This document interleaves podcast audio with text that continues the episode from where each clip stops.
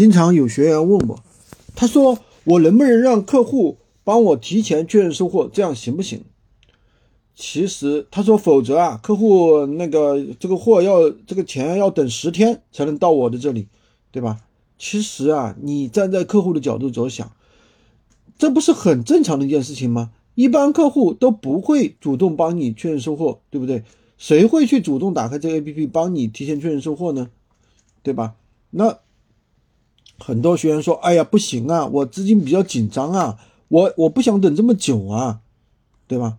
其实大家都是手头紧，不过呢，我还是不建议大家去催客户确认收货。为什么呢？因为啊，你本来客户。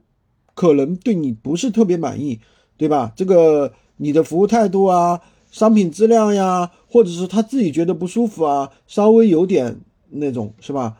呃，他反正觉得将就能够用就行了，将就用，反正就这样，也懒得找你，对吧？结果呢，你主动去找他，他一生气了，急眼了，直接给你一个，给你说一大堆，给你售后或者是投诉，那你就麻烦大了，对不对？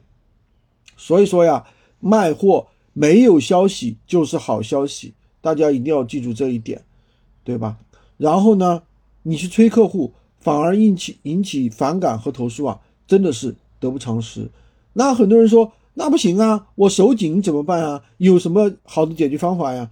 其实，呃，这里有两个方法。如果说你从拼多多拿货的，那你可以用先用后付这样一个方法就可以了。就是呢，呃，你们去看一下啊，拼多多现在你只要你的那个微信的那个信用分够啊，它都有那个先用后付这样一个方法。当然，如果说你实在不行的话，那你如果是走的我们的高利润会员，也可以到我们的店铺里面啊，就是客你跟客户谈好之后，比如说是八百块钱，对吧？然后呢？你就上一个链接啊，你就跟我说，让我这里呢上一个链接，让客户到我的店铺里拍，拍了之后呢，我们就把那个货啊给客户发过去，只要客户确认收货了，那么这个差价呢就是你的，好吧？这样的一个方法也是可以的。如果说你实在想让客户帮你确认收货呢，也不是说没有办法，也有一些办法。那你售前的时候呢，就要去跟客户沟通，对吧？你你说你帮我。啊，确认收货好评，我这里给你一个感恩小红包，对不对？然后呢，客户收到货之后呢，你要重复去说这句话啊，你发货开始你要说这句话。客户收到货之后呢，你要反复重复去说这句话，因为人其实说白了，每个人都是无利不起早的，对不对？你不去反复去催客户，你觉得他会帮你确认收货吗？对不对？